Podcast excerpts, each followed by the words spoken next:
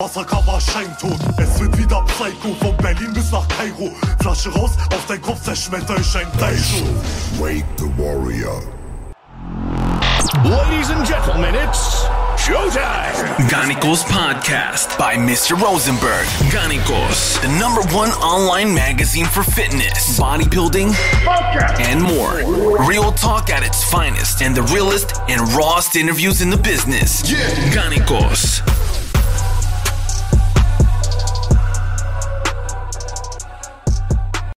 Salut Freunde, willkommen zum Gannikus Podcast.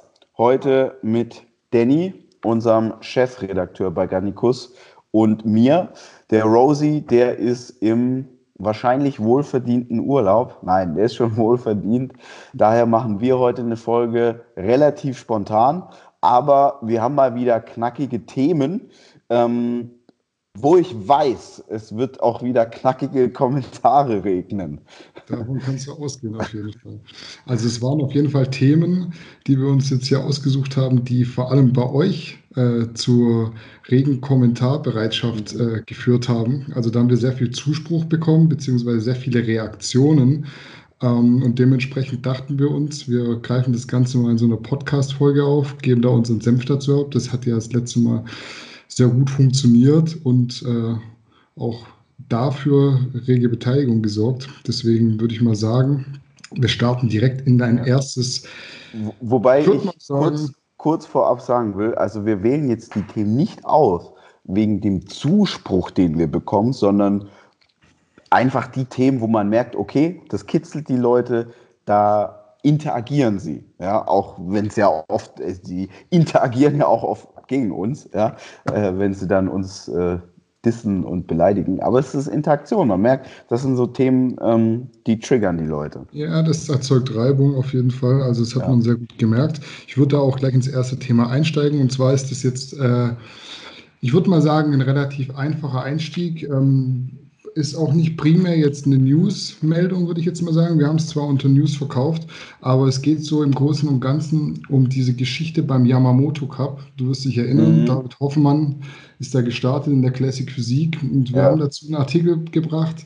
Da ging es so ein bisschen um, ich würde mal sagen, dilettantisches Vorgehen der offiziellen Seite.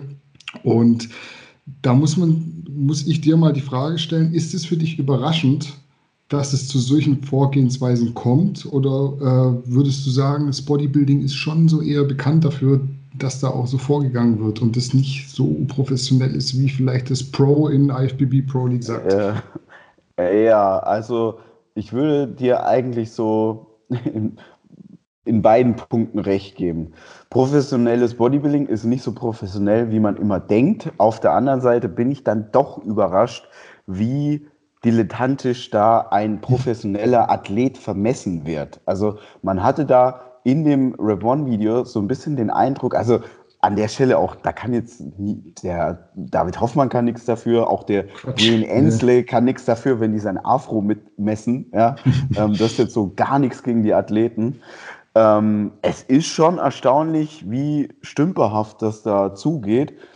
Und wir hatten ja in dem Artikel geschrieben, dass es so unverständlich ist, dass nicht einmal die Athleten professionell vermessen werden und dann die Daten in der Datenbank hinterlegt werden. Denn die Körpergröße, die wird sich jetzt vermutlich nicht so schnell so drastisch bei den Athleten ändern.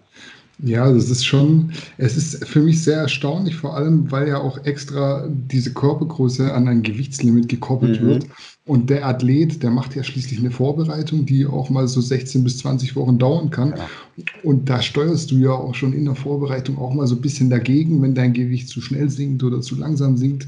Und da sollte man schon wissen, meiner Meinung nach, wo muss ich denn jetzt an Tag X landen, um auch wirklich äh, unter dem Limit eingewogen zu werden. Und wenn das nicht, wenn das nicht der Fall ist, dann äh, darfst du an dem Tag nicht starten. Also es ja. ist ja wirklich auch so, dass die äh, radikal Diäten eventuell Wasser rausmachen am Schluss und da hat nicht jeder das Potenzial dann nochmal, ich sag jetzt mal, da geht es ja teilweise um vier Kilo, Richtig, also nochmal wegzumachen. Nicht, nicht innerhalb von ein paar Stunden vier Kilo abwehrt, abwerfen, wenn du sowieso schon äh, dehydriert bist, etc. etc.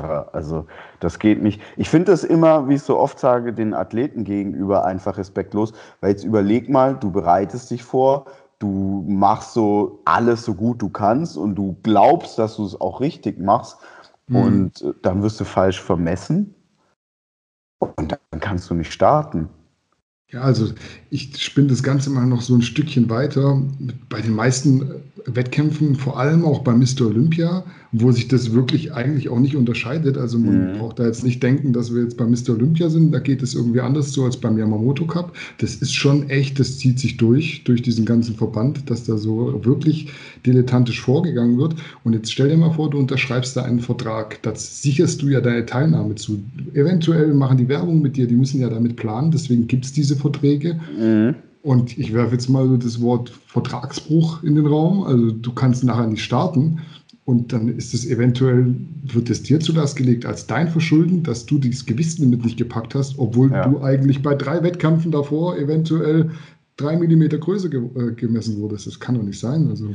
Und vor allem, was man auch bedenken muss, es gibt Athleten, die haben in ihren Sponsoring-Verträgen stehen, dass sie zum Beispiel x Wettkämpfe pro Jahr absolvieren.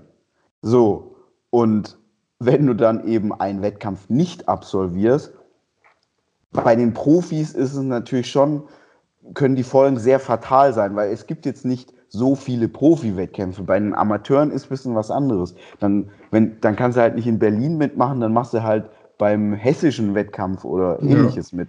Aber bei Profis ist es so, es gibt in Europa, keine Ahnung, drei, vier Profi-Wettkämpfe, ich weiß jetzt nicht auswendig. Und wenn mhm. du dann an einem nicht teilnehmen kannst und du musst aber Summe X an Wettkämpfen pro Jahr absolvieren, kann sein, du musst einmal um halben Globus fliegen, damit du deinen deinen Vertrag erfüllst, was du dann vielleicht auf eigene Kosten machen musst, weil der, der Sponsor, also Sponsoren, die zahlen schon teilweise die Reisekosten, aber wenn wenn ich jetzt Sponsor bin, wenn ich einen Athlet sponsere und dann sagt er zu mir, ja, er konnte jetzt da nicht mitmachen, frage ich, ja, warum? Was passiert?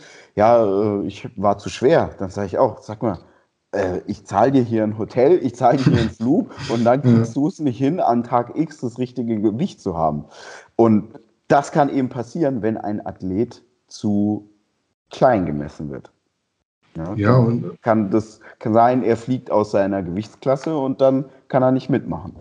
Ja, und es ist nicht nur so ein, also es ist ja nicht nur ein äh, Problem, was sich jetzt so auf einen Athlet bezieht. Es ist ja im Endeffekt, dann kann es so sein, dass Athlet A wirklich bevorteilt wird und Athlet B benachteiligt wird. Also wenn dann so bei einem, sage ich jetzt mal, ich will da jetzt gar nicht irgendwie Schiebung unterwerfen, aber wenn bei einem Brion Ensley dann der Afro mitgemessen mhm. wird, der ja auch ein Top-Olympia-Contender ist und yeah. das Ding schon zweimal gewonnen hat und dann kommt so ein David Hoffmann, dann hast du irgendwie das Gefühl, da wird es, wird die die, das Messinstrument nochmal so ein bisschen runtergedrückt und dann überlegt man sich es nochmal. Also, ah, ja. gefällt mir eigentlich jetzt doch nicht so ganz. Und ja. du siehst den Leuten schon im Gesicht an, ja, eigentlich können wir das jetzt nicht machen, aber in welche Klasse willst, willst du denn gern rein?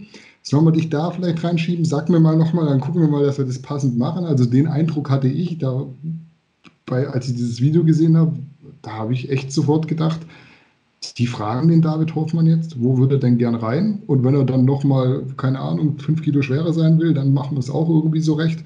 Ähm, einfach um jetzt dem Athleten auch nicht den Start zu verwehren. Ja, also es ist ja so edel, ja, das Vorgehen, ja. aber ja, auf der anderen Seite muss man sagen, es ist halt nicht professionell. Ja. In dem Fall muss man auch dazu sagen, also nochmal, wir wollen jetzt da niemanden irgendwas unterstellen ähm, oder da irgendjemanden beschmutzen oder sonst irgendwas, aber ich finde, es kann nicht sein, dass bei einem Breen Ensley einfach irgendwie der Afro mitgemessen wird. Ja. Das finde ich das ist nicht cool. Also es sollte nicht stattfinden so in dem Sport. Überhaupt nicht. Und äh, auch dieser allgemeine Vorgang, wenn man sich mal anguckt, auf was für Wagen die Athleten da steigen. Gut, die Waage, äh, die, die, äh, das Messinstrument für die Körpergröße in dem Moment, das sah jetzt nicht so mega unprofessionell aus, aber ich habe da schon andere Videos gesehen, mhm. da sind die so auf eine, hast du das Gefühl gehabt, die sind kurz in den nächsten Walmart oder Lidl yeah. gelaufen und haben sich da kurz für 10,99 Dollar irgendeine Waage geholt. Und es kann halt einfach nicht sein, dass da auf nicht geeichten Messinstrumenten irgendwelche Daten erhoben werden, die wirklich relevant sind im Endeffekt. Ja. Also in einer anderen Sportart würde es das so nicht geben. Jetzt waren ja äh, Leichtathletik, WM, ja, also da weißt du, da gibt es sowas nicht. Da wird dann schon mit geeichten Messinstrumenten gearbeitet. Ähm, und das hat dann auch das Professional verdient. Ja, auf jeden Fall. Also dieses Pro äh, in IFBB Pro, in IFBB Professional League, das äh, suggeriert natürlich auch unterschwellig, dass da wirklich was Professionelles stattfindet. Und wenn ich solche Bilder sehe, also mir ist da so direkt in den Kopf geschossen, letztes Jahr New York Pro, ich weiß nicht, ob du dich erinnerst, hat dieser Regan Grimes mhm. relativ kurzfristig dann entschieden, ich gehe mal in die Classic Physik. Ja bin äh, jetzt irgendwie kein Schwergewichtsbodybuilder mehr. Der war kurz davor zwei Monate in Kuwait und hat da eine solide Offseason äh, abgehalten und ist dann mal kurz die Klassik geswitcht. Der sah da auf der Bühne aus wie ein Schwergewichtsbodybuilder. Ja. Und wenn, da haben sich zu Recht viele Leute gefragt, wie hat der jetzt das Gewichtslimit geschafft? Äh, und da würde ich jetzt nicht mal unterstellen. Hat überhaupt geschafft? Genau, also ja. das wäre so eine Frage, die man sich stellen muss. Und auch, warum hat er es geschafft? Wurde da eventuell ein bisschen größer gemessen, so zwei Zentimeter. Also vielleicht hat er das Gewicht schon geschafft, aber eben war halt an dem Tag so zwei Zentimeter so klein und das hat man halt dann nach oben gemogelt. Also das sind alles so Fragen, die ich mir stelle und die will ich mir eigentlich nicht stellen. Ich mag Bodybuilding sehr und ich finde, sowas darf einfach nicht passieren. Ja, also vor allem für die Athleten, die da eben fair kämpfen und korrekt vermessen werden, denen gegenüber ist es halt richtig kacke. Ja, und da muss man eigentlich abschließend sagen, dieses professionell, das verbinden vielleicht viele immer so mit einem Profifußballer, mit einem mhm. Profi-Tennisspieler und sowas. Es ist nicht das Gleiche im Endeffekt. Nein, nein. Also es ist dann doch so ein Verband, ähm, der dann da doch viel so hin und her schiebt, der oftmals etwas passend macht. Wenn es nicht passend ist, dann wird es passend gemacht. Und man kennt es auch so aus, aus dem ganz großen Profisport, ähm, wo das schon auch oftmals so ist. Aber ich würde jetzt mal behaupten, im Bodybuilding ist die Quote dann doch noch mal viel, viel höher, weil eben viel hinter den Kulissen passiert, was jetzt nicht jeder mitbekommt. Und ich glaube auch, die Berichterstattung ist eben da auch ein bisschen eine andere, wie jetzt im allgemeinen Profisport, wo ja dann auch öffentlich-rechtliche berichten etc. Mhm. Und dann nicht nur irgendwelche YouTube-Kanäle, ohne das jetzt abwerten zu meinen. Ich meine, da sind auch wir mit gemeint, ja. Ähm, wir haben jetzt, glaube ich, auch nicht die Professionalität, wie es irgendwie Fox Sports oder so hat oder äh, die ARD. Ähm, und das merkt man dann halt dann doch, dass äh, die Augen, die auf das professionelle Bodybuilding gucken, die sind kleiner und äh, das, was sie filmen, das sehen weniger und dementsprechend wird dann, glaube ich, doch ein bisschen weniger professionell agiert, ähm, als es das Professional suggerieren möchte. Ja, also ihr müsst euch da am Ende immer äh, vor Augen halten, dass es eben kein Fußball ist, wo am Wochenende über Sky auf 30 ja. Kameras gefilmt wird. Richtig. Da hält mal irgendwie vielleicht glücklicherweise ein Amateurfilmer oder jetzt in dem Fall Rap One, was ja wirklich sehr ja. ehrlich ist, dass es ja. dann so stattgefunden hat, Richtig. weil das zeigt einem dann auch mal diese Missstände auf. Aber es passiert sehr viel seltener und ähm, man muss da zwischen dem einen professionell und dem anderen professionell auf jeden Fall unterscheiden im, am Ende des Tages. Gut, das war auf jeden Fall eines der Themen, die sehr viel Reibung bei euch erzeugt haben. Ähm, ich würde sagen, wir kommen gleich zum nächsten Thema, was mhm. diese Woche in den News vorkam und ich würde sagen, schon noch mal sehr viel mehr Reibung erzeugt hat. Und zwar war das okay. das Ron Bilecki-Produkt Nice Schwanz Bro. Ja. Ähm, da wurde sich schon äh, sehr darüber, ich würde auch schon mal sagen, aufgeregt in den Kommentaren unter den News. Zu Recht, deiner Meinung nach, oder? Ähm, ich muss jetzt gestehen, ich habe die Kommentare nicht gelesen. Über was haben sich denn die meisten aufgeregt? Ja, über das, was ich gesagt habe oder über das Produkt? Nee, also es ging schon eher in die Richtung auch, was so bei Social Media anderweitig reinkam, dass es schon ein Scam-Produkt ist. Ja, also ich finde, das ist ein Ultra-Scam-Produkt und ich verstehe überhaupt nicht, warum das Rocker gemacht hat.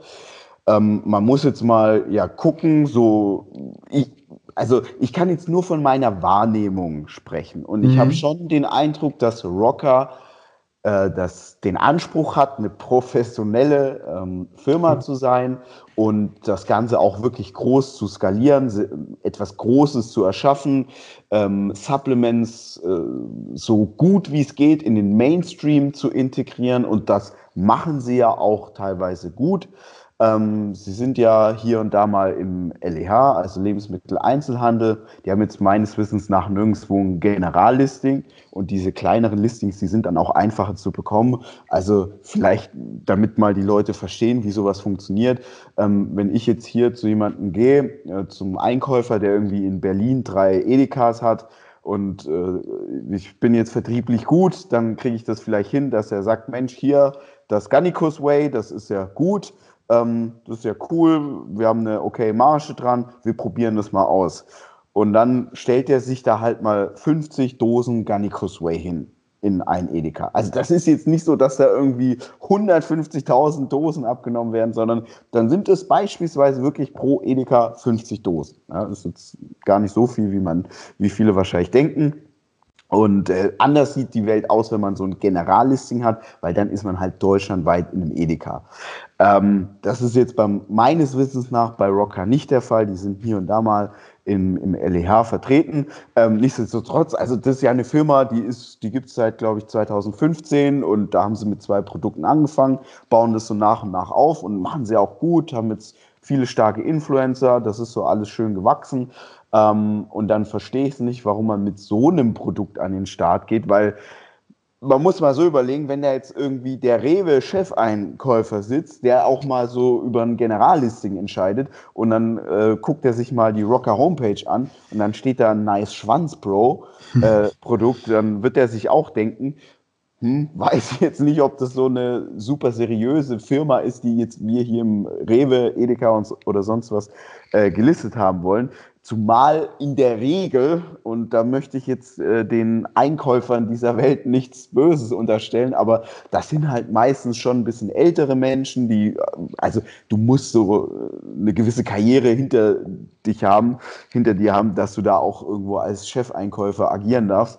Und äh, das sind jetzt nicht unbedingt die Supplement-affinsten. Ja? Also denkt jetzt mal dran, eure Eltern müssten darüber entscheiden, was so im, äh, im Edeka verkauft wird. Äh, das sind dann bestimmt nicht Hardcore-Booster und Nice Schwanz Bros, ja? was, was die sich da ins Regal stellen. Daher verstehe ich den Move überhaupt nicht. Man macht sie super stark angreifbar. Das Produkt ist absoluter Quatsch.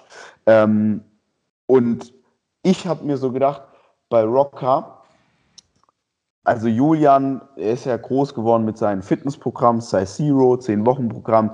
Und damit hat man ja jetzt nicht die klassischen Bodybuilder angesprochen, sondern wirklich so den Mainstream-Menschen, der einfach so in Shape kommen möchte. Und was ist da das Naheliegendste, nach einem Trainingsprogramm so einer Person zu verkaufen? Da hätte ich jetzt gesagt, ein Fettburner. Und das hat aber Rocker nie gemacht, wo ich immer so dachte, okay, Julian, das finde ich eigentlich so cool, dass du sagst, nee, ich mache das nicht, weil anscheinend konnte er dahinter nicht so stehen. Ähm, daher wundert es mich, dass da jetzt die Entscheider bei Rocker, ist ja jetzt nicht Julian alleine, sagen, okay, geil, nice Schwanz, Bro, das machen wir. Also für mich vollkommen unverständlich. Also für mich macht Rocker auch äh, in der Allgemeinbetrachtung einen sehr professionellen Eindruck, mhm. wie das aufgezogen wurde und äh, sich auch entwickelt hat in den letzten Jahren. Ähm, da springen mir aber beim Thema Professionalität, das zieht sich so ein bisschen durch den bisherigen Podcast, das Thema ja. Professionalität, aber ähm, was mir so direkt ins Auge äh, gesprungen ist, so als äh, Rechtschreib äh, Ach so, ja. Äh, Nazi, Nazi, ohne jetzt politisch was sage. Ja, äh, aber es ist so im Endeffekt. Yeah. Also wenn ich mir angucke, bei einem professionellen Unternehmen, das, ich weiß jetzt nicht, in welcher äh, Stückzahl so ein nice Schwanz-Bro Döschen am Ende produziert wird, aber ich gehe jetzt mal aus, lass es 500 bis 1000 Dosen sein und du druckst da ein Etikett drauf und da ist, äh, da sind Rechtschreibfehler drauf oder die, die, äh, die die Substanz nicht richtig benannt, die Standardisierung auf ein gewisses, auf einen gewissen Wirkstoff. Ich glaube, da war es jetzt das Tribulus terrestris Extrakt. Zwei, zwei Fehler, genau, zwei Extrakten. Genau, da sind ja, also ich bin jetzt auch nicht der Ober Supplement Freak. Simon ist da auf jeden Fall sehr viel versierter, aber man hat so über das, äh, die anderthalb Jahrzehnte, in denen man sich jetzt in dem Sport bewegt, schon so das ein oder andere aufgeschnappt. Und gerade bei Tribulus terrestris, mhm. als ich das Etikett gelesen habe, dachte ich mir so, Sapione? Habe ich jetzt irgendwie so noch nie gehört. Ja, vor allem in selber erstmal ge ja, ja. geguckt, geguckt äh, was könnte es denn sein? Das ist doch falsch. Habe ich erstmal gegoogelt und gesehen, so, ah nee, das sind Saponine hatte ich auch so im Kopf, deswegen stieg mir das gleich so ins, ins Auge gestochen. Und dann darunter noch dieser Boxhorn-Klee-Extrakt mhm. mit X geschrieben. Aber so da Fehler. dachte ich vielleicht, da dachte ich ehrlich gesagt am Anfang, das soll so sein. Weißt du, wegen Boxen. Ja, okay, ja. so ein Wortspiel. Ja, ich, es ist trotzdem im Endeffekt, also was mich so ein bisschen stört an der ganzen Geschichte ist, das Produkt wird so als Spaß vermarktet. Also es wird so mit einem Augenzwinkern äh, vermarktet. Sie rufen auch dazu auf, dass man es mit einem Augenzwinkern nimmt. Das Etikett kann ich sehr wohl mit einem Augenzwinkern nehmen in dem Moment. Das ist gar kein Problem. Das ist mir aber trotzdem relativ klar, dass es keine Absicht war. Kann ich mir nicht vorstellen, dass das Absicht war. Da frage ich mich, hat da der Produktentwickler am Ende nicht über dieses drei äh, substanzenschwere Etikett drüber gelesen, was er eigentlich hätte machen sollen? Ähm, und was ich mir halt in dem äh, Zusammenhang auch, was ich mich da auch frage, ist, man macht es sehr lustig, mhm. aber im Endeffekt, alles ist lustig, aber der Preis ist normal. Was kostet also man 29, 25 Euro, glaube ich, 24,99. Ja, also das ist ja jetzt nicht der EK, dass man jetzt sagen mhm. könnte, ja, komm, wir machen jetzt mal ein Spaßsupplement für, äh, für Ron. Also äh, dann da, hauen wir das, das raus macht, zum EK. Also was, was bei dem Produkt Spaß macht, ist die Marge. Ja, das, das kann ich so, sagen. Eventuell ja. hat man es auch so interpretiert. Ja. Aber im Endeffekt ist eigentlich alles mit einem Augenzwinkern. Ja. Vielleicht ist das der Spaß. Ja, also ich finde ähm, das sehr alibimäßig, sich hinter diesem Spaß ähm, zu verbergen, weil man weiß doch am Ende, also ich würde jetzt mal sagen, Rocker hat bisher keinen Fatburner rausgebracht, weil sie ganz genau wussten, da gibt es viele Mädels, die selbst wenn das Ding jetzt nicht Fatburner gehießen hätte, sondern Diäthilfe. Und die hätten immer wieder gesagt, Mädels, ihr müsst trotzdem eine Diät machen, trotzdem Kaloriendefizit. Es hätten viele Mädels einfach ignoriert und das wissen sie. Ja? Ähm, weil sie haben jetzt eben nicht die Science-Based Mädels, sondern das sind halt wirklich ähm, ich würde behaupten, viele Mädels, die Size Zero gemacht haben, die wissen eigentlich gar nicht genau, warum sie abgenommen haben. Die denken einfach, ich habe halt wenig gegessen. Aber das mit dem Kaloriendefizit etc. glaube ich jetzt nicht, dass, dass jede äh, Size Zero Absolventin ähm, so auf dem Schirm hat oder auch äh, die Männer mit dem 10-Wochen-Programm. Und jetzt bei dem Neischwanz Pro zu sagen, ja, das ist ja, ist ja eigentlich nur ein Scherz für mich wirkt das so wie ein schlechtes Alibi. Und ich nehme das auch nicht so ab, kann ich sagen. Nee, also es ist für mich auch eine, eine Absicherung, die man da im Vorhinein einfach trifft. Falls doch Gegenwind kommen könnte, hat man ja im Vorhinein gesagt, ja, es, ist, ich, es ist ja nur Spaß und äh, es ist ja auch nur für ähm, Leute, die keine Ahnung, plus 35 Jahre alt sind, dann muss man sich halt auch so ein bisschen fragen, wieso macht dann fast der jüngste Athlet äh, ja. dafür Werbung? Ähm, es ist für mich, es wirkt für mich sehr kalkuliert, aus dem Grund, weil man äh, bewusst damit spielt, mit diesem jungen Publikum. Äh, die sind einfach nur, jetzt erinnere dich mal zurück, als du 20 warst. Und ja, also vor da allem. Hast du das geglaubt, dass du da länger kannst nachher mit so einem Produkt oder, oder besser allem, oder schneller oder was auch immer? Man muss ja jetzt auch mal so sagen, ähm, nehmen wir jetzt mal einen Brosep, der ja auch bei Rocker ist, oder einen Misha. Ich glaube schon, dass die andere Follower haben als jetzt ein, ein Ron. Ja, und dementsprechend äh, glaube ich auch ein, ein Brosep-Follower, ähm, der wird äh, das differenzierter also der Durchschnitts-Brosep-Follower wird das, glaube ich, so differenzierter betrachten können als ein Ron-Follower, der ähm, ja mit Ron sich freitags im Pearl äh, die Birne wegkippt. Also ich muss auch ehrlich gesagt sagen, ich finde das so den anderen Athleten gegenüber schade. Denn wenn ich jetzt überlege, ich wäre ein Mischer oder ich wäre ein, ein Brosep oder ein, ein Smart Gains, schmale Schulter, das sind ja alles Jungs, ähm, die kann man mögen oder nicht, aber keiner von denen erzählt Scheiße, wenn es um Training und Ernährung und Supplements geht. Keiner. Nee. nee. Ähm, und dann finde ich es eigentlich den gegenüber, weil die sind jetzt am Ende bei einer Firma, die ein Bullshit-Supplement haben.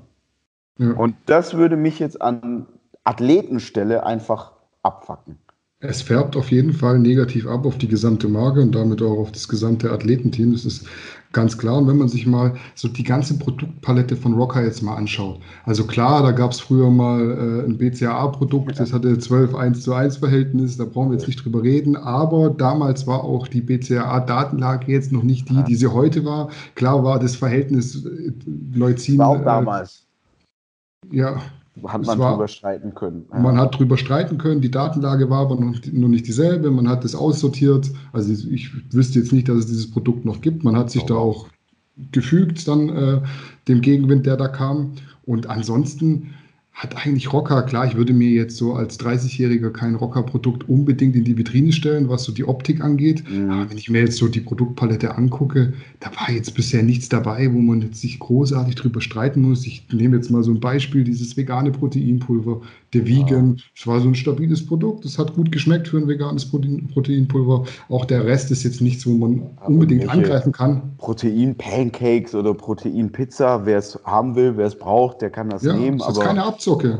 Genau, also da kann man jetzt nicht sagen, irgendwie da ist was, was schlecht, also falsch dran, ja, so ein Produkt rauszubringen. Ähm, jemand, der sich irgendwie da, die haben, glaube ich, so eine Pizza, äh, ja. so ein Low Carb, wird wahrscheinlich low, äh, also ich weiß jetzt nicht auswendig, was es ist, aber Low Carb, High Protein, Calorie, Pizza, sowas, Teig, ja. ja. so, ja, kann man machen. Schmeckt jetzt natürlich nicht wie äh, eine Domino's Pizza, aber äh, weiß dann auch jeder, wenn er sich sowas kauft. Alles gut, also finde ich auch. Deswegen macht es so für mich wenig Sinn, so ein Produkt dann äh, wirklich aufzunehmen. Und das wurde ja auch schon im, also es ist jetzt kein Schnellschuss. Die ganze Marketingstrategie zieht sich ja schon über Videos hinweg. Es wurde schon so geplant. Ich gehe da schon davon aus, dass man auch bewusst, auch wenn man jetzt nachher sagt, das ist jetzt nicht für unter 35-Jährige unbedingt geeignet, nehmt es mit einem Augenzwinkern, dass man da schon die äh, Zuschauer von Ron abholen wollte.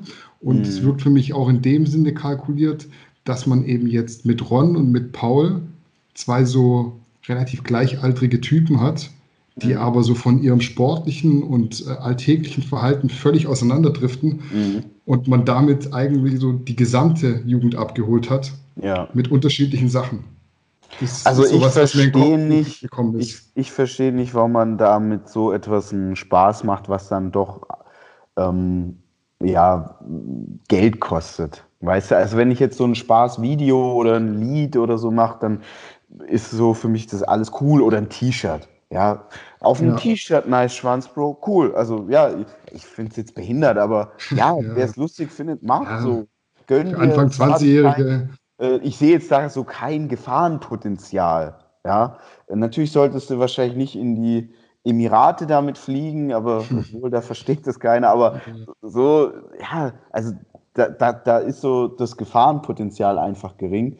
Und ähm, bei so einem Produkt, weiß ich nicht, muss, also muss man mit so einem Spaß dann Geld verdienen. So das wäre so die Frage. Ich, das ist auch so ein schlechter Spaß. Ja, also über Spaß, über Humor lässt sich immer streiten, aber im Endeffekt ist es so, bring dieses Produkt von mir aus auf den Markt, das kostet dem EK 8,99 Euro, dann haus raus für 8,99 Euro. Wenn weg, dann weg. Dann hast du einmal so, hast ja trotzdem einen Marketing-Move gemacht irgendwo. Also es ist ja trotzdem ein Gag. Wenn du ihn witzig findest, ja oder nein, ist okay. Aber man verdient im Endeffekt daran Geld und da hört eigentlich dann der Spaß ja auf. Also alles ist lustig und du hast nachher trotzdem Geld verdient. Ja, also man muss einfach sagen, dieses Produkt, also ich gebe euch Brief und Siegel, Du, also man könnte jetzt auch Mehlkapseln zu sich nehmen. Ihr würdet genauso viel merken. Und daher, also ich verstehe es nicht. Ja, Ausrufezeichen. Ja, also kann man eigentlich im Endeffekt festhalten, dieses Produkt hätte man so nicht rausbringen müssen. Vor allem nicht, wenn man sich als seriöse, professionelle Supplement-Marke sieht. Mhm. Ähm, und auch, wenn man so als erwachsener Mensch, ich sehe jetzt ein äh, 18- bis 22-Jährigen, auch wenn ich damit jetzt einige angreife, nicht als erwachsenen Menschen unbedingt. Äh, ich rede aus Erfahrung, ich habe mit 18 junge. auch noch andere. Ja, es sind junge Erwachsene, aber da fehlt einem doch dann die Weitsicht, um manche Dinge zu überblicken. Und ich finde, als gerade als wirklich Erwachsener, der schon ein paar Jahre Erfahrung hat, sollte man aufpassen, was man so der Jugend zum Fraß vorwirft, weil ähm, viele klammern sich auch an solche, solche Versprechen, an, auch wenn sie aus dem Spaß getroffen werden, dass man dann nachher irgendwie im Bett länger kann. Das sind Probleme, die haben wirklich heutzutage viele Leute. Das muss man nicht kleinreden ja. und damit nachher Geld zu verdienen und zu, zu sagen, er war eigentlich nur ein Spaß, nimmt es mit einem Augenzwinkern, finde ich nicht cool, ehrlich gesagt. Nee, schließe ich mich an. Hätten wir aber dieses Thema auf jeden Fall auch abgearbeitet.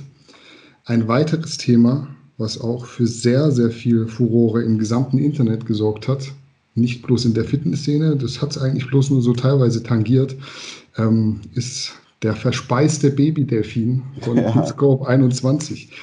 Also als ich da, letzte Woche war es irgendwann, ich weiß nicht, Mitte der Woche, Dienstag, Mittwoch, morgens aufgestanden bin, mein Wecker klingelt so um sechs. Dann habe ich gleich so die Stories angeguckt und habe mir gedacht, ja, was ist denn da los? InScope ja. 21 rausgeschmissen, gleich auf seine Story gegangen und mir gedacht, irgendwie glaube ich nicht. Also kann ja. ich mir nicht vorstellen, dass jemand so abends um 23 Uhr irgendwas online stellt, dann schlafen geht und wissentlich, dass er einen riesen Bockmist gebaut hat und es dann drin lässt um weiter die Leute sich darüber aufregen zu lassen, war schon so ein erster, erster ja. Gedanke, den ich mir hatte, das kann eigentlich nicht sein. Ich habe aber dann trotzdem, wir haben uns morgens gleich connected und haben dann gleich gesagt, so, was meinst du jetzt? Wie sieht das jetzt aus? Was, was denkst du? Du warst eigentlich der gleichen Meinung, oder? Ja, also ich habe direkt, am, also klar, man guckt es so einmal an, denkt man so, ja, und dann, nee, nee. Also grundlegend, ich halte den InScope, ich kenne ihn, ich habe den doch einmal getroffen,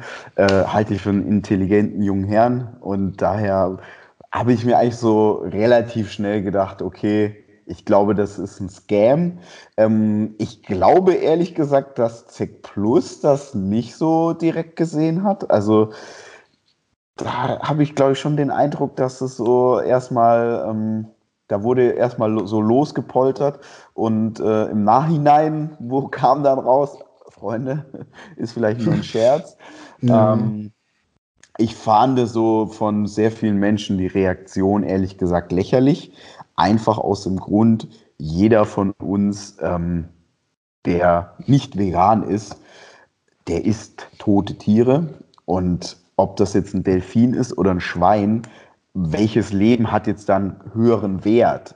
Also ich bin jetzt. Wer bestimmt das? Wer richtet ja, darüber? Natürlich äh, hat jetzt für mich mein Hund Kimbo einen höheren Wert für mich als irgendwie ein Wildschwein in Südafrika. Das kann ich schon so ehrlich sagen, aber ähm, dann muss ich auch so ehrlich sagen, das ist halt meine Meinung. Ja? Wenn ich jetzt äh, den Südafrikaner frage, der würde sagen, für mich ist das Wildschwein wertvoller. Ja. Und das fand ich dann schon so sehr Doppel, die Doppelmoral fand ich dann schon so sehr interessant, die dann viele an den Tag gelegt haben und äh, wie da mit dem erhobenen Zeigefinger auf den Nico gezeigt wurde und er beschumpfen wurde. Also ich fand es eigentlich so für die meisten, die Reaktion fand ich so ziemlich arm, weil nochmal, wo ist der Unterschied, ein Schwein oder ein Delfin zu essen? Ja, also am Ende, äh, ich sehe es so wie du, gerade so was auch die Reaktion des Sponsors betrifft ich hatte auch das Gefühl, dass da so eine Kurzschlussreaktion stattgefunden hat. Es wurde zwar im Endeffekt anders kommuniziert dann, also dass man sich darüber im Klaren war. Natürlich, man hat sich aufgeregt, mhm. hat dann aber das Gespräch gesucht anscheinend mit äh, Nico und dann hat sich herausgestellt, okay, äh, war bloß ein Promo-Move für mhm. Follow Fish, glaube ich. Ähm, und man hat genau. dann diese Beiträge trotzdem veröffentlicht. Um noch weiter auf dieses Thema aufmerksam zu machen. Da weiß ich jetzt nicht, was ich davon halten soll. Ich kann ja. mir vorstellen, dass da so aus der Emo Emotion so impulsiv eine äh, gewisse Lawine losgetreten wurde. Ja. Ähm, Kann es aber auch nicht beweisen, das ist jetzt nur so bei mir so ein erstes Gefühl, was ich hatte. Aber ich finde auch im Endeffekt, auch wenn ein Babydelfin oder ein Delfin eventuell unter Artenschutz steht, es ist für mich jetzt es mag für manchen, manche andere ein Argument sein, dieses Tier nicht zu essen, aber das sehen, wie gesagt, andere Kulturen und Völker anders. Ähm, ich würde da jetzt auch keinen Unterschied machen, ob man jetzt ein Babyrind, also ein Kalb isst mhm. ähm, und sich sein Wiener Schnitzel macht, was wir alle ja. so sehr mögen, dann, äh, da muss es dann unbedingt vom Kalb sein, weil es schmeckt besser, ist zarter. Und bei ja. Delfin, äh, da mache ich da einen riesen Aufschrei. Also diese Doppelmoral stört mich ein bisschen. Ähm, auch wenn ich es in gewisser Weise verstehen kann, weil nicht jeder macht sich dann direkt, bevor er im Internet irgendwelche Kommentare schreibt, reflektiert Gedanken über irgendein Thema. Da wird schon mal so Leider aus der nicht. Hüfte geschossen. Ja, ja. Ähm, aber es ist schon so, im Endeffekt für mich ist es jetzt kein großer Unterschied, ob du ein Schwein isst, ein Baby-Delfin, ein Baby-Rind oder eventuell in China eine Katze, die da irgendwie auf den Märkten rumhängen und angeboten werden. Es ist alles eine Frage der Betrachtungsweise und das sollte man sich vor Augen halten, wenn man über so ein Thema urteilt am Ende. Ja, also es ist eine Frage der Konditionierung. Wir in Westeuropa, wir sind halt so konditioniert, ein Schwein und eine Kuh zu essen ist okay, ein Hund und ein Delfin nicht. Wenn du jetzt einen Chinesen fragen würdest, der würde das anders beurteilen. Ähm, ich finde, man sollte aber schon, gerade auch als erwachsener Mensch, sollte man echt so selbstreflektiert und ehrlich zu sich selber sein. Waren viele nicht, fand ich von vielen peinlich. Ähm, ja, insgesamt aber von Nico eine coole Aktion und äh, einmal für die gute Sache. Auf der anderen Seite natürlich so promomäßig war das ein richtiger Boss-Move. Also war schon sehr ausgeklügelt und Hut ab für ihn, dass er das so durchgezogen hat. Er hat ja in ähm, seinem YouTube-Video auch gezeigt, wie viele Leute die Story geguckt haben. Und ich muss hier kurz meine Apple Watch ablegen zum Laden. So. Äh, seine Story, die haben ja dann irgendwie über 600.000 angeguckt. Das ist schon, das sind kranke Zahlen. 600.000 Story-Views, also das musste er erstmal haben. Aber ja. ja. Man hat da am Ende schon so ein großes Spektrum an auch äh, Schnittpublikum mitgenommen, was eigentlich nicht so bei ihm zu Hause ist, denke ich mal. Also mhm. Also wir sind ja der Fitnessszene auch nicht äh, bei InScope zu Hause eigentlich. Ähm, wir haben es trotzdem aufgegriffen, weil es trotz äh, am Endeffekt er ist schon, ja schon leicht er ist, Fitness. Genau, und er, er ist von Gymshark gesponsert und Zack und er macht ja schon auch Sport und ja. gerade auch. Und er hat mit Ernährung auch ein Thema aufgegriffen, was ja auch bei uns äh, regelmäßig stattfindet. Ich fand den und, Move am Ende. Ja. Und ich muss, sorry, wenn ich dich unterbreche, ja. äh, es haben uns sehr viele geschrieben. Ja, ja, klar, natürlich. Ja. Und da muss ich vielleicht auch noch mal dazu sagen, ähm, wenn du das jetzt gerade ansprichst, uns haben sehr viele Leute geschrieben und ich habe euch jetzt gesagt, das war auch jetzt nicht dumm dahergeredet. Ich habe das schon relativ früh morgens gesehen, dass der Nico mhm. da äh, so einen Move gebracht hat. Aber man muss da aufpassen, wie schnell man über sowas berichtet. Man kann da auch manchmal in so ein in so ein Scam reingeraten ja. und es für ernst nehmen, was dann ja. gar nicht ernst war. Also viele Leute, ich erinnere mich, letztes Jahr, vorletztes Jahr, bei, beim 1. April, die sind da auf Sachen reingefallen und haben darüber berichtet, auch andere Fitnessseiten, ich will jetzt keinen Namen nennen, wo ich mir dachte, so, hey, habt ihr mal geguckt, dass heute der 1. April ist? Ja. Äh, und ich da, glaube ich, 99 Prozent bloß verarschen, was sich dann natürlich im Weil, Endeffekt rausgestellt hat. Weißt ja. du noch, ähm, als wir, ich glaube, das war 2016, ja. ähm, als wir den Artikel hatten, Marcel steigt bei Gannikus aus. Ja. Und ey, ich wurde noch ein halbes, dreiviertel Jahr danach auf der Straße angesprochen. Äh, hey, hier Marcel, oder? Ja, ja, du bist nicht mehr bei Gannikus, richtig? Ich so, nein, das war ein April-Scherz. Ja. Ja. Also, da muss man aufpassen. Muss man echt aufpassen, dass man da nicht zu früh und zu voreilig über irgendwas berichtet, auch wenn man es auf dem Schirm hat. Ja. Weil man kann sich da auch relativ schnell als seriöses äh, Online-Magazin lächerlich machen. Und das sollte man tunlichst vermeiden, wenn man seine Reputation nicht gefährden möchte. Und das war jetzt so der einzige Grund im Endeffekt, warum das eventuell bis äh, Nachmittag gedauert hat, bis wir darüber berichtet hatten. Weil man muss sich da erstmal einen Gesamtüberblick verschaffen. So Nico ist jetzt trotzdem äh, nicht der YouTuber, den man so auf dem Schirm hat und so verfolgt. Aber im Endeffekt muss ich sagen, ein sehr starker Move, den ich auch so feiern kann und voll unterstütze, weil er sehr schlagkräftig war und mhm. äh, ich das Gefühl habe, anders kommst du heutzutage nicht mehr voran, wenn du auf irgendeine bestimmte Thematik aufmerksam machen möchtest. Ich glaube auch, er hat so gut zum Nachdenken angeregt und äh, er selbst hat, glaube ich, auch dadurch sehr viel gewonnen. Ähm, wir müssen mal nachher bei hier, wie heißt es, Social Blade gucken, ja. ähm, wie die Follower-Zuwächse waren. Die waren bestimmt sehr stark. Ja, bestimmt, also hundertprozentig. Es ist, wenn du mal so siehst, jetzt hat äh, in InScope, der geht jetzt in irgendeinen asiatischen Fischladen und sieht da so ein Delfin liegen und sagt so, ey Freunde, nicht essen was hat, da hast du, das guckt so, gucken so 10.000 Leute an. Bei Nico sind es jetzt keine Ahnung, 100.000 Leute. Mhm. Ich kenne jetzt keine Zahlen, aber die sagen sich dann, ja, schön, danke, dass du darauf aufmerksam gemacht hast, aber esse ich nachher trotzdem wieder meinen Thunfisch von äh, Lidl für 49 Cent die Dose oder so. Da regst du niemanden zum Nachdenken an, auch nicht ganzheitlich über das Thema Ernährung allgemein. Das hat jetzt für sehr viel Empörung gesorgt, auch doppelmoralisch bin ich fest der Überzeugung, aber auch auch mich hat es nochmal angeregt zum Nachdenken, dass du nachher nicht jetzt als nächsten Move, wenn du sagst, hey, eigentlich geiles Thema, schön, dass du uns darüber in Kenntnis gesetzt hast, was da alles so an Beifang passiert, wenn äh, ein Thunfisch gefangen wird, mhm. was da so im Netz landet, was eigentlich da nicht landen sollte, was eventuell vom Aussterben bedroht ist und dann gehst du nachher zu Kaufland und kaufst dir für äh, 3,99 Euro ein halbes Kilo Hähnchen und sagst, ja, aber das ist ja ein Hähnchen, also das ist ja nicht vom Aussterben ja. bedroht. Also finde ich gut, dass da auf die äh, Art und Weise darauf aufmerksam gemacht wurde. Ja, sehr, sehr guter Move. Und ich sehe gerade bei Social Blade, ja. ähm, er hat, äh, ich sehe gerade 10., also 2.10., 13.000 Follower, die hinzugekommen sind. Und auch den Tag davor 3000, danach 3,8, danach 1,4, da mal mhm. 800, da mal 1400. Also seitdem wirklich sehr, sehr, sehr starken Follower-Zuwachs. Ähm, ja, alles richtig gemacht.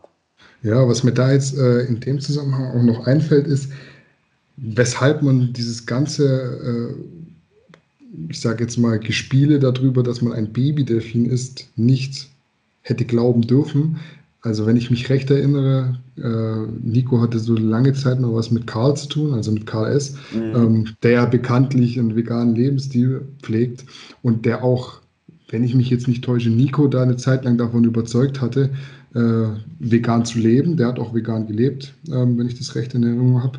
Und ja, da macht man sich ja auch nicht nur egoistische, sondern auch ethische Gedanken über ein gewisses Thema. Da ist es für mich echt absurd, dass jemand der mal aus ethischen Gründen zumindest teilweise vegan war, mhm. dann nachher ein aus, äh, vom Aussterben bedrohten Babydelfin ist. Ja, also insgesamt ähm, eine, eine, interessante Aktion, finde ich, auf vielen Ebenen ähm, und die auch viel über die Menschen aufgezeigt hat. Ganz genau. Also auf jeden Fall ein Thema mit sehr viel Reibung ein Thema mit sehr viel Reibung könnte auch unser letztes heute werden, von dem du noch nichts weißt. Ja. Überhaupt nichts. Ähm, ich habe das so, ich glaube, gestern Abend irgendwann so beiläufig. Ich habe immer so manchmal YouTube laufen und dann hat man so ein äh, Autoplay drin, dann kommt so das nächste Video. Und dann bin ich, äh, weil ich ja sehr viel Bodybuilding-Content konsumiere, auf ein Interview von Kai Green weitergeleitet worden. Jetzt wird mhm. jeder denken, oh Gott, das leidige Kai Green-Thema. Ja, es geht wirklich wieder um das leidige Kai Green-Thema. Es gab ein Interview von RX Muscle mhm. ähm, mit Kai Green von der Comic Con. Also der ja. Kai Green hatte dort einen Stand. Die waren ja. da letzte Woche in New York. Der ja, zeichnet genau. ja ähm, Comics, das weiß jetzt vielleicht auch nicht jeder. Ich glaube, Chronicles of King Kai heißt das Ganze. Ähm, soll aber gar nicht das Thema sein. Das Thema ist wirklich das leidige Thema, dass Kai Green eventuell wieder beim Mr. Olympia startet. Ja. Und zwar hat er in dem Interview gesagt, er war wieder sehr äh, aus, ausweichend und mhm. er ist so ein äh, Politiker verloren gegangen, habe ich manchmal das Gefühl bei Kai Green. Aber er hat dann wirklich auch gesagt, dass die Türen offen stehen für ein Comeback. Ähm, man müsste da natürlich weiter drüber reden. Man war auch das ganze Jahr in Gesprächen, die irgendwie nicht fruchtbar waren am Ende. Mhm. Ähm, also das war so das eine. Und äh, auch Dave Palumbo ist mit Chris Acito in dem Heavy Muscle Radio nochmal darauf eingegangen. Mhm. Und da sind so ein paar Hintergrundinfos rausgesickert, die jetzt stimmen können oder nicht. Mhm. Aber Dave Palumbo hat gesagt, er hat mit dem Manager von Kai Green geredet mhm. und er hat sich auch mit anderen Szene-Insidern äh, vernetzt. Und man hört da so im allgemeinen Konsens, dass es wirklich nur um Geld geht aber ja. Kai Green auch echt mitmachen möchte. Also es ist nicht nur so ein Promo-Ding, es ist wirklich ja. so, dass er mitmachen will und ja. es nicht unwahrscheinlich ist, dass er nächstes Jahr am Start ist. Es ist, glaube ich, genauso, wie du gesagt hast. Ich weiß nicht, ob das wirklich öffentlich war oder ähm, du das nur mir gegenüber erwähnt hast, aber Kai Green sieht sich selber als größere Marke als Mr. Olympia. Ja, also wenn man sich dieses Jahr den Mr. Olympia anguckt, so das Charme-Level der Athleten, die mitgemacht haben, wenn ich mir jetzt mal überlege, ein Brandon Curry, Cedric McMillan, William Bonek etc., das ist halt schon so sehr low, sehr niedrig. Und auch das Star-Appeal der Athleten ist nicht besonders hoch. Aber ein Kai Green ist halt ein Star. Das ist ein Character das, was die anderen nicht sind. Und das ist halt das, was dem Bodybuilding auch aktuell sehr, sehr stark fehlt, die Character. Und ich habe den Eindruck, seitdem Kai Green nicht mehr so nur sich auf Bodybuilding konzentriert, ist er eigentlich noch so ein viel, viel stärkerer Char Character geworden. Ähm, weswegen er auch noch interessanter ist für den Mr. Olympia und für Bodybuilding generell. Und natürlich ist Kai Green so ein leidenschaftlicher Bodybuilder. Also wenn man sich die alten Dokus von ihm damals anguckt, als er noch in seiner New Yorker Bruchbude gehaust hat, muss man mhm. ja echt so sagen, da hast du gemerkt, natürlich, das ist so jemand, der mit Herz, mit Leib und Seele Bodybuilder ist. Aber auf der anderen Seite ist halt auch so ein Mensch, der gut leben möchte, wie jeder andere auch. Und er hat schon sehr viel für Bodybuilding gegeben und ich würde sagen, er hat gar nicht immer so viel von Bodybuilding zurückbekommen und speziell was so den Mr. Olympia angeht. Ähm, und aktuell sehe ich es auf jeden Fall so, dass Kai Green, der ist so fast schon größer als der Mr. Olympia. Und wenn das der Fall ist, wenn, die, wenn eine Person größer ist als, als das Event, ist halt sehr in dem Fall das Event, den Kai Green dazu begeistern, weil Kai Green, also wir wissen, bei Mr. Olympia, das sieht der normale Zuschauer nicht, die Halle dort ist halb leer. Die ist nicht annähernd halb ausverkauft. Da sind dieses Jahr, würde ich mal sagen, 40, 50 Prozent der Tickets waren gerade mal verkauft. Maximal. So, mach Kai Green wieder mit, ist die Halle voll. Und dann hast du halt wirklich wieder einen Bodybuilder mit Star-Appeal. Dann ist dieses Meet the Olympians.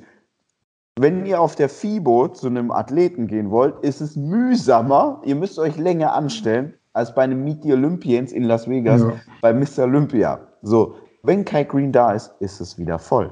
So, weil Kai Green ist ein Superstar als wir dieses Jahr auf der FIBO mit Kai Green das äh, ähm, Interview gemacht haben, da war innerhalb von kürzester Zeit was brechenvoll. Das ist bei keinem anderen Athleten so.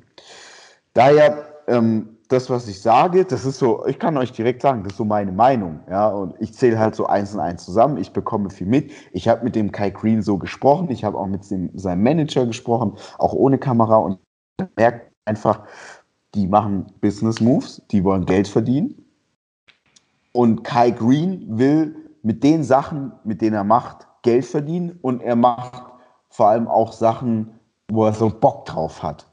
Und er muss wieder richtig Bock haben auf Mr. Olympia, aber er hat das Selbstbewusstsein, dass er einfach weiß, er ist der, der dafür sorgt, dass der Mr. Olympia wieder spannend wird dass es wieder ein großes Thema wird. Daher, also ich bin nach wie vor davon überzeugt, dass es bei ihm nur eine Frage des Geldes und er sieht sich so einfach als mehr als nur ein Bodybuilder und das ist er auch. Dementsprechend, ja, wenn die genügend zahlen, macht er mit. Zahlen die nicht genügend, macht er nicht mit. Also es ist schon, äh, ich denke, es, es reizt ihn schon auch sportlich da wieder mitzumachen, aber ja. der finanzielle Aspekt ist im Endeffekt größer ganz klar. Ähm, was ich jetzt so ein bisschen rausgehört habe, ich habe das äh, Heavy Muscle Radio, die Folge nicht komplett gehört, aber die sind so auf den Trichter gekommen, zahlt ihm doch das Geld, schlagt irgendwie 10% auf die Tickets drauf oder verlangt einfach Eintritt bei der Pressekonferenz, die ist übrigens frei, also da darf jeder hingehen, falls ihr es nicht wusstet, ähm, verlangt er einfach ein Eintrittsgeld. Das Ding wäre brechend voll, da wäre Ausnahmezustand, wenn Kai Green wieder mitmachen würde. Einfach schon, weil sie ihn ewig nicht mehr gesehen haben und weil er vielleicht mhm. auch ein paar Schüsse feuert auf der Pressekonferenz ähm, und zahlt ihm diesen, diesen, diese Einnahmen im Endeffekt einfach aus, dann macht er mit. Ich fand es im ersten Moment keine schlechte Idee. Das würde sicherlich auch funktionieren. Du würdest die Halle voll bekommen. Da bin ich mir jetzt sicher. Da wäre die Halle voll, wenn mhm. Kai wieder mitmachen würde. Ich habe mir dann aber auch gedacht, was ist das für eine Message, die du sendest? Das kannst du ja nicht verheimlichen, dass du einem Kai Green nachher Geld bezahlt hast, dass er wieder mitmacht. Ja. Was denkt da ein Phil Heath? Was denkt da ein Sean Roden? Auch andere Roddy ja, klar. Curry. Das, ahmt, äh, das, das äh, triggert so zum Nachahmen. Ich glaube, du könntest es gar nicht verkaufen, dass du so, so einen Move machst. Was meinst du? Mhm. Also es ist natürlich für das Event oder man, man muss sich so vorstellen, das ist in etwa so, wie wenn bei der Fußball-WM oder bei der Champions League man Real Madrid oder Brasilien Geld bezahlen würde, damit die bei den Wettkämpfen mitmachen. Ja, also das macht man auch nicht. Und auf der anderen Seite muss es den Machern zu denken geben, dass einer der besten Sportler, also das ist wie wenn Real Madrid jetzt seit zehn Jahren nicht bei der Champions League mitmacht, obwohl die so offensichtlich ja. eines der besten Teams der Welt sind, aber die sagen, nö, wir machen da nicht mit, weil in der Champions League das Regelwerk, das, das ist sowieso nicht fair und es wird nicht fair gewertet. Also da muss sich ja das Event auch hinterfragen.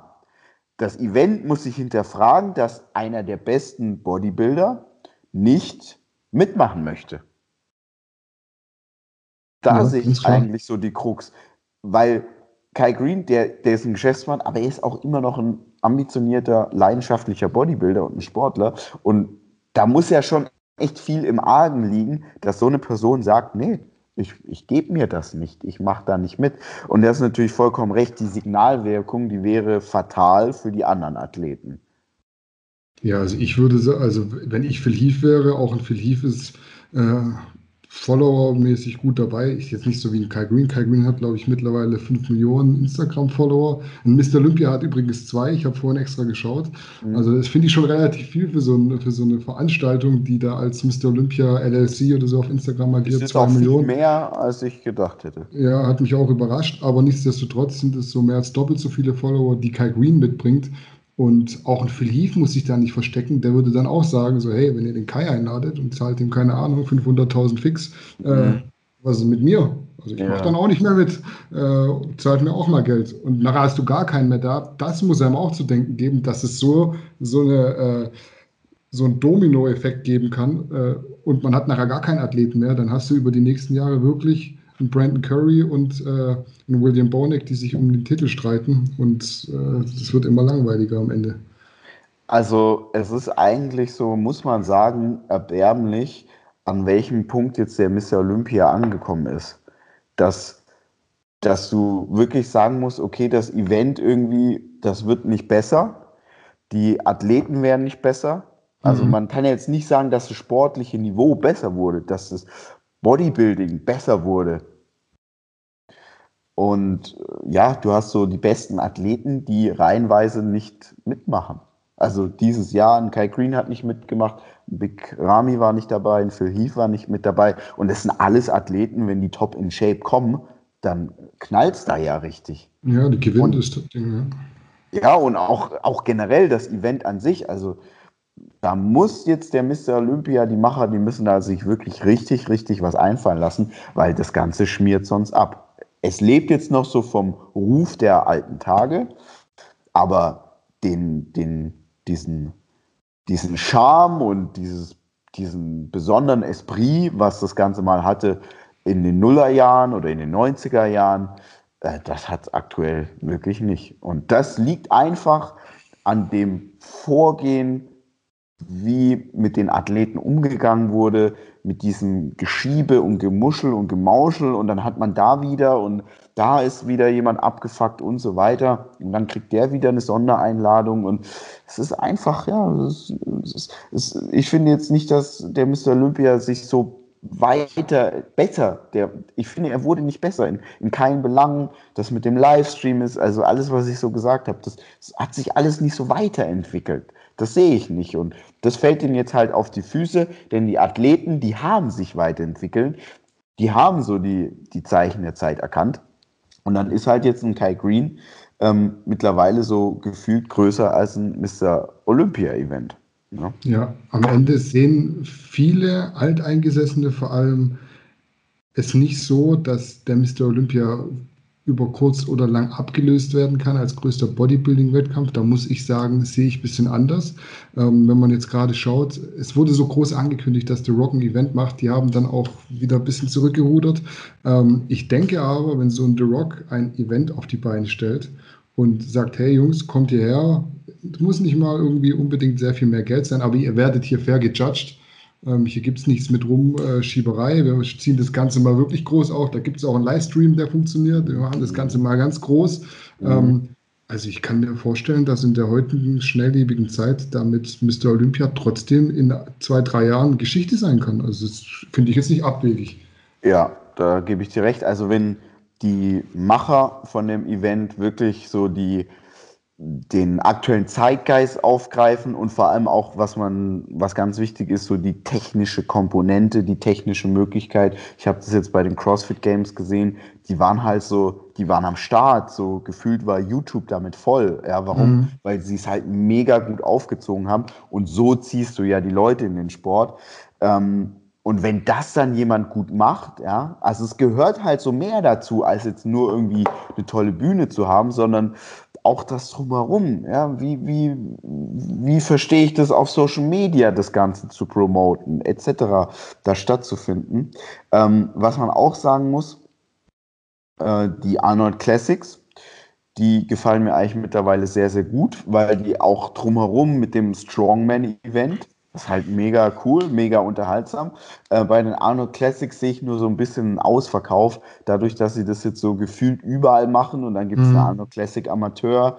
Ähm, ja, das wird, das hat zwar auch viel Potenzial gehabt, aber es wirkt auf mich so ein bisschen ramschig, aber ich finde, die machen vieles so ein bisschen besser, mit, mit, mit ein bisschen mehr Pep, aber insgesamt muss ich sagen, ähm, professionelles Bodybuilding wird nach wie vor nicht professionell genug betrieben, was die Vermarktung angeht.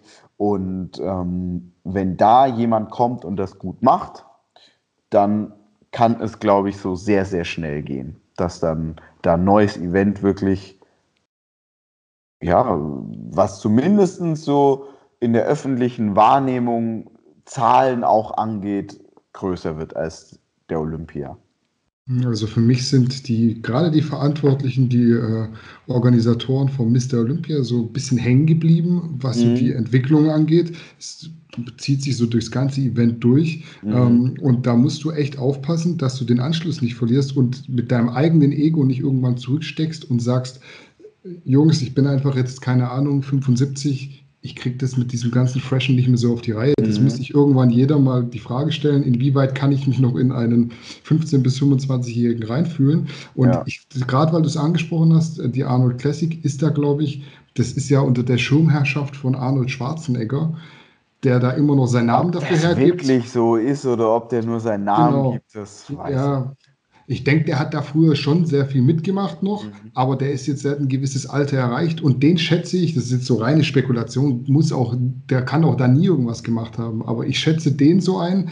Es gibt ja diesen Gemanian auf der einen Seite, mhm. ich glaube, die sind so alterstechnisch gar nicht weit auseinander. Der hüpft da immer noch äh, munter rum und gibt da Anweisungen wahrscheinlich. Und so ein Arnold Schwarzenegger, dem traue ich diese Weitsicht zu, dass er sagt, ich bin jetzt, keine Ahnung, 72, 73, ähm, ich muss dieses Zepter übergeben, auch was Marketing und so weiter angeht und muss es die jüngeren Leute machen lassen und nicht so dieses alteingesessen, ich möchte hier immer noch mitreden und ja. ohne mich geht hier gar nichts. Ja. Das sehe ich so bei Mr. Olympia immer noch als ganz großes Problem, diese Vetterchenswirtschaft am Ende des Tages. Genau, es ist halt so Vätern, Vetternwirtschaft und ähm, das fällt dem Event immer, immer stärker auf die Füße. Man merkt das deutlich. Ich fand auch dieses Jahr so, ähm, war der Miss Olympia-Hype äh, relativ schwach im Gegensatz zu den Jahren davor. Äh, Gerade wenn man sich das so international anguckt. In Deutschland, das habe ich ja auch schon in unserem Podcast, äh, wo wir zu dritt gemacht haben, gesagt, da sieht man das so ein bisschen aus einer falschen Perspektive, weil du hast halt so drei starke Bodybuilding-Player. Du hast Gannikus, du hast Team Andro, du hast Rap One.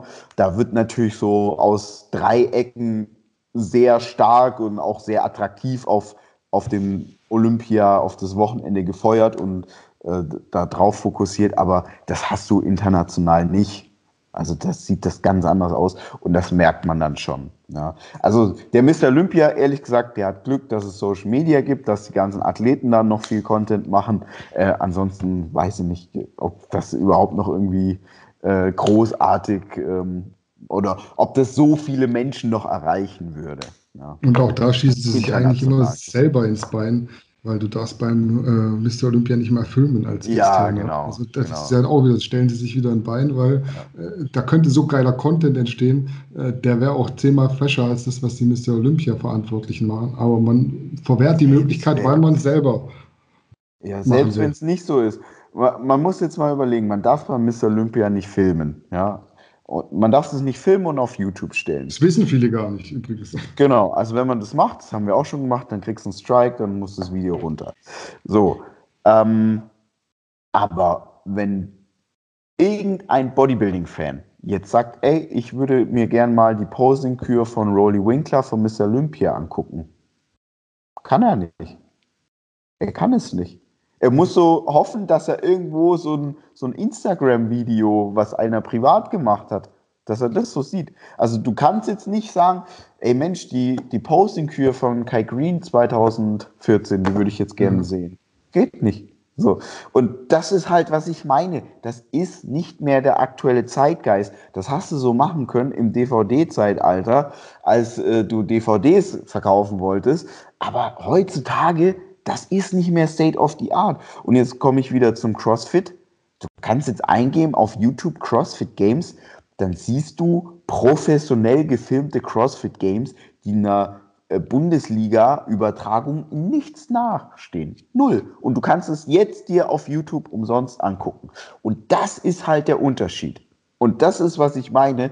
Deswegen kommt der Bodybuild, der Miss Olympia, der kommt nicht voran, weil es wird klein gehalten durch diese altbackene Mentalität, was dort die Entscheider haben, was ich überhaupt nicht nachvollziehen kann.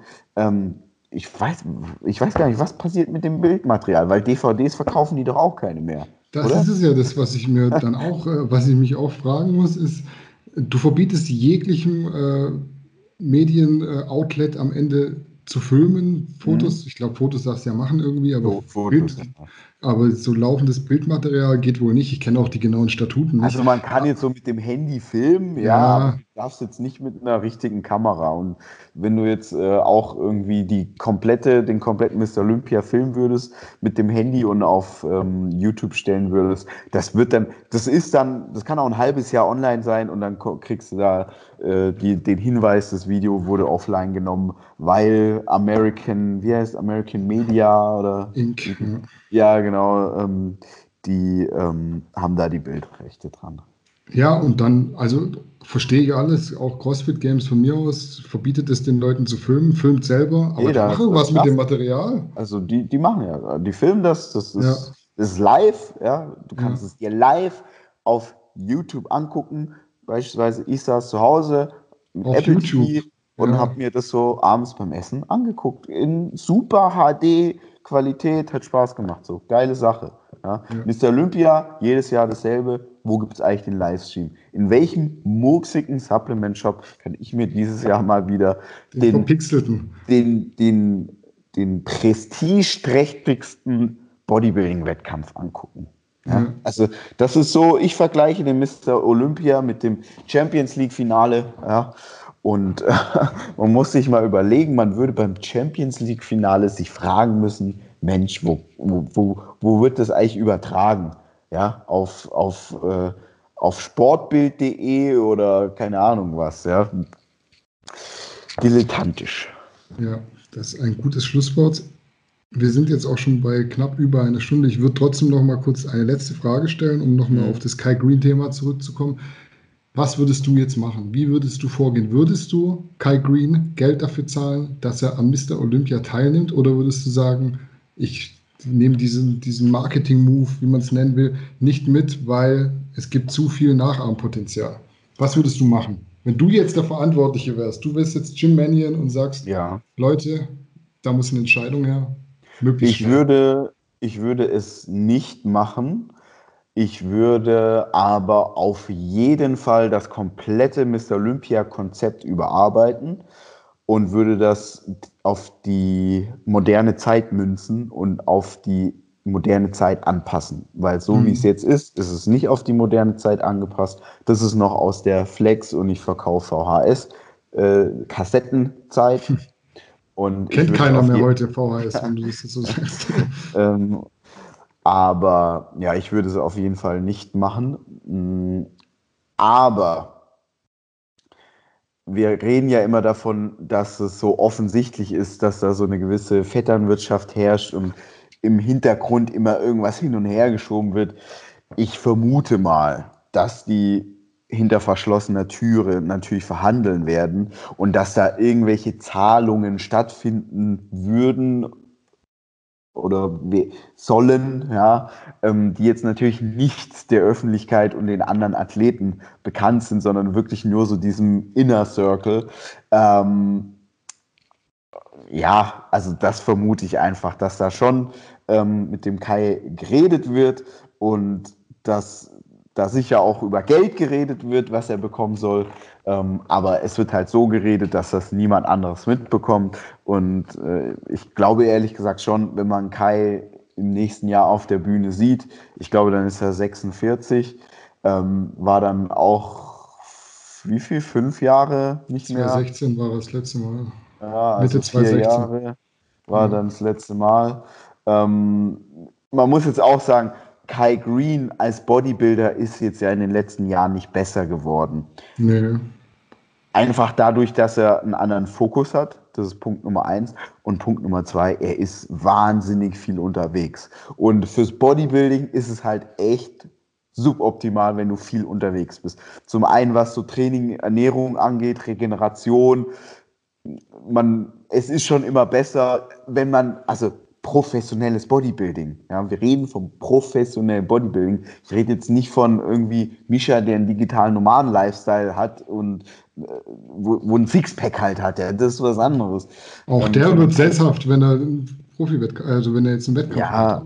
Ja, richtig. Zumindest und zeitweise. Profi, also auch in anderen Sportarten, da reisen die Profis zwar auch viel, aber ehrlich gesagt mit einem wesentlich höheren Komfort. Ja, also NBA-Profis, die sind auch im Jahr mehrere, ja, wahrscheinlich schon fast mehrere hundert Tage im Jahr unterwegs, aber im Jet. Ja, und die haben halt die allerbesten Voraussetzungen. Ist jetzt natürlich bei einem, ähm, bei einem professionellen Bodybuilder nicht so.